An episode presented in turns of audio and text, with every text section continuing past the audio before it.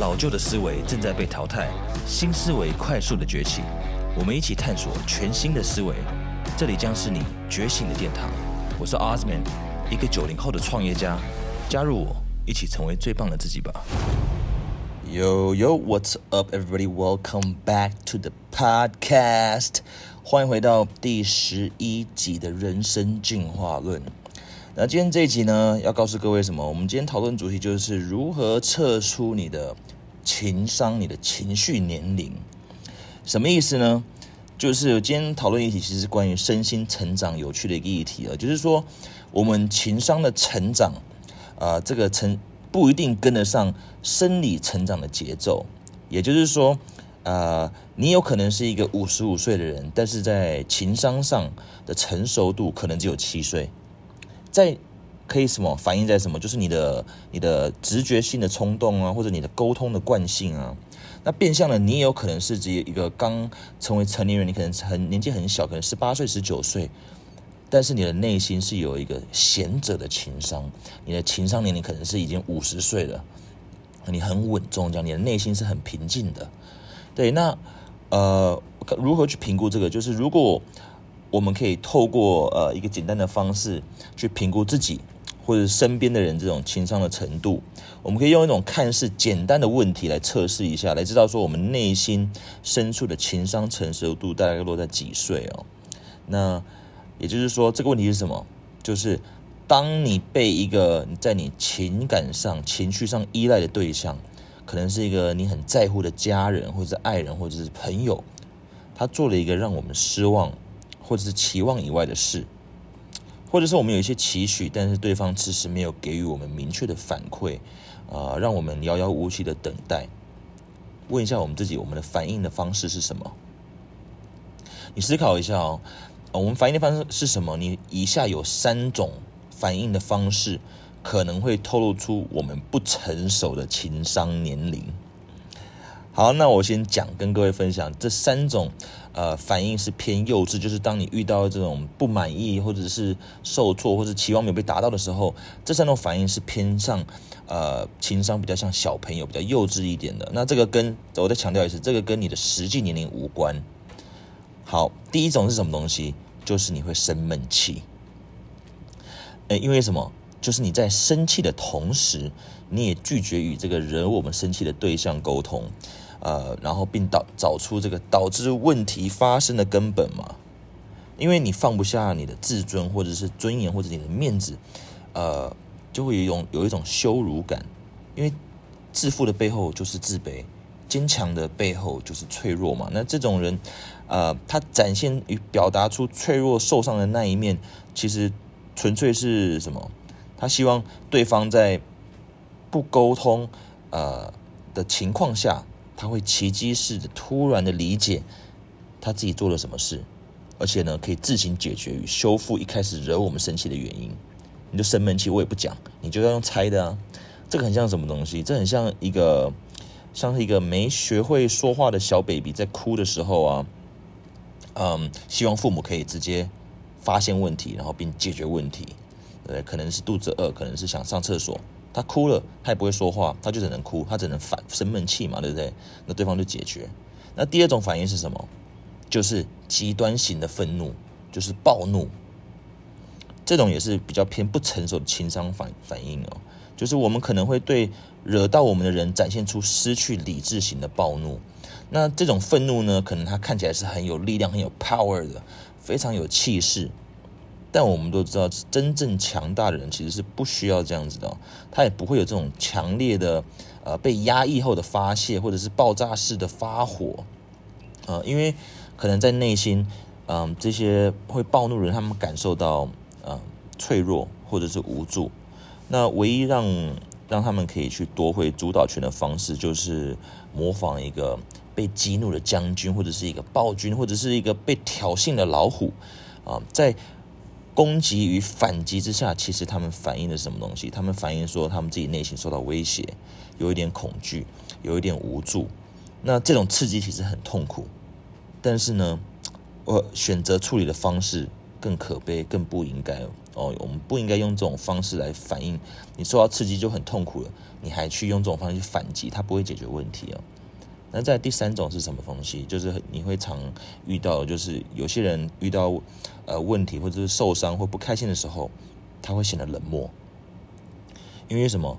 你需要对自己承承认自己，呃，被在乎的人 受到伤害了。你你被自己在乎的人受呃伤到了，你的内心受伤了，这是一个需要极大的勇气哦。那嗯，我既然在乎这个人，然后他还能让我有这种感觉，那我受伤了，为什么他影响到我的情绪了？那也就是说，某种程度上，其实我的人生有一小部分是掌握在对方手上的。那怎么处理他呢？比较简单的方式，就是我筑起一道高墙啊，我不让他影响我。这个人呢？可能是我家人，可能是我朋友，他怎么可以影响我的情绪？我就建起、筑起一道高墙。因为在什么时候，就是在我感到内心被我这个在乎的人影响的时候，我瞬间筑起这道高墙，来证明我自己。其实我根本就不在乎，没差都可以。那这不是单纯的在假装而已哦，因为其实，呃，面对这个伤害呢，啊，这种感觉可能会让我们内心无法容忍。那什么都不在乎，没感觉都可以啦。这个也许可以取代这个情绪受影响的威胁哦。那这是比较呃冷漠处理方式，就是这样子。那以上这三种的反应呢，就是呃在在怎么讲，就是情商比较低的指标啦。第一个就是我们讲生闷气嘛，第二个就是有 furious 极端型的愤怒，在第三个就是冷漠。那你自己在我们思考一下，就是你自己在面对到威胁或者是呃期望没有被达到、没有被得到的时候，你的反应的方式是什么？那再来三种反应是叫做我们成熟的情商应该怎么反应？我让跟各位分享一下。第一种是什么？就是拥有表达与说明的能力。也就是说，你可以完整的与对方沟通，跟表达自己为什么会有这种负面的情绪或者是反应。那这种他其实是很有信心，呃，自己可以维持这种沟通的管道，我继续沟通，而且并且成功的表达到对方能理解为止。那你也相信自己，其实我不是可怜兮兮的，我现在是有情绪的，呃，也不会把自己变成是受害者，呃，因为你有这个强烈的信任，就是说我们在乎的对象。这个这可能是家人，可能是朋友，可能是爱人，他绝对可以理解为什么我现在这么难过，或者是痛苦。因为我深处，其实我们可能需要记得，这些最亲近的人，我们最爱的人，我们最在乎人，这些人不是我们的敌人。那在第二种成熟的情商反应是什么？就是你拥有保持冷静的能力。因为成熟的人知道说，啊，强烈的自我主张就是这种，你可以随时展现你的 power，随时可以被展现出来，但是。没有必要马上，因为这种自信呢，这种对自己的自信，是让一个人不会急着马上要把自己的愤怒或烦躁吼出来的。那允许什么东西，就是可以让我们对身边的人的行为啊，他做了什么事情，可能当下很激动，但是我们先保持冷静，我们可以再次再度思考一下，观察一下，再做一个呃明确的判断。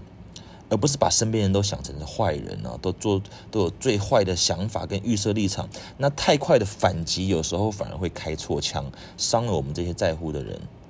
那冷静的人是会先观察的，而且有自信的人就是没有 就是没有乱发疯的理由嘛。那在第三种是什么？第三种成熟的情商反应可以反映出你成熟的情商年龄是什么？就是你拥有展现脆弱的能力。我内心脆弱的地方，因为成熟的人知道，嗯，他已经与自己的内心与自己和解了，他已经不会想要想说什么。如果呃没有期望就不会失望嘛，对不对？我不期待就不失望。那如果让人家进来我的心里，我就不会受伤了。因为他们应该不是这样讲，因为说我让人进来我的心里，我就会受伤。那如果不让人进来，我就不会受伤的这种态度，那。结论是什么？就是他没有让任何人进来他的身体，因为他觉得这样就是最好的保护方式嘛。所以展现自我脆弱的能力的时候，就是什么？就是坦诚的面对你自己内心的脆弱的坚强与脆弱。因为他会脆弱，他也会坚强。你很坦诚的把自己的内心展现出来，那这种人也相信自己在内在的呃这个勇气与面对事情的的能力，他能够坦诚面对自己接受自己。呃真性情的裸露，还能让人家知道我自己是有这块的情绪问题需要被解决的。他不怕，他不怕去面对他。他可能会说：“哎呀，我真的就是啊，太听太听我女朋友的话了，或者是我太听我妹妹的话，或者太听我我妈妈或我爸爸的话了，就是或者是我怎么会？”就他会把自己的情绪上的的优缺点都都他都知道知道这些问题，但是他也知道他他需要被解决什么问题，他是冷静的在面对这些东西，他是理性的，嗯，因为成熟的人知道说什么，你难过、受伤或者是脆弱，其实都是很正常的，一定有人能够理解，那也许不会是，呃，不会是所有人都能理解，但是这些在乎你、爱你的人，他们绝对是会愿意听你讲，听你听你去解释这些的。嗯，那如果你在一起相处的这些对象，啊，他都不愿意去听这些东西，那你可能要重新审视一下这个人到底对不对啊？你值不值得把他留在身边哦？因为在乎你的人绝对会聆听你的，大家都需要去。Everybody wants to be heard，so，嗯，我们这三种分享就是什么？这三种正面的反应，就是被称为我们的情商美德的成熟的三大指标。这三大指标可以展现出什么？就是第一个，我们刚刚讲了，就是拥有表达与说明的能力嘛。那第二个什么？就是拥有保持冷静的能力。再第三个，就是拥有展现脆弱的能力。简单讲，就是沟通、信任与拥抱脆弱。好，那我呃总结一下啊，刚刚分享了三种呃比较不成熟，就是讲情商年龄偏低的反应嘛。那后面也分享了三种啊，情商年龄偏高、比较成熟一点的的 EQ 的这种能力。那这种三种情商美德都会在什么时候可以被学到呢？其实就是最佳的时机，就是在小时候，你可以在一个温暖、一个滋养的环境被教育，一个良好的家庭教育一个环境，呃，可以给一个小朋友这种很好的情商 EQ 的的能力，这在学校不会教的。那不然就是什么？如果你没有这样子的环境，你就是要透过。你的成长经历，透过许多艰难、煎熬啊、艰难的历练来完成这方面的学习。那其实大部分人都是这样这样子学会的，就是透过人生的成长才学会这些东西。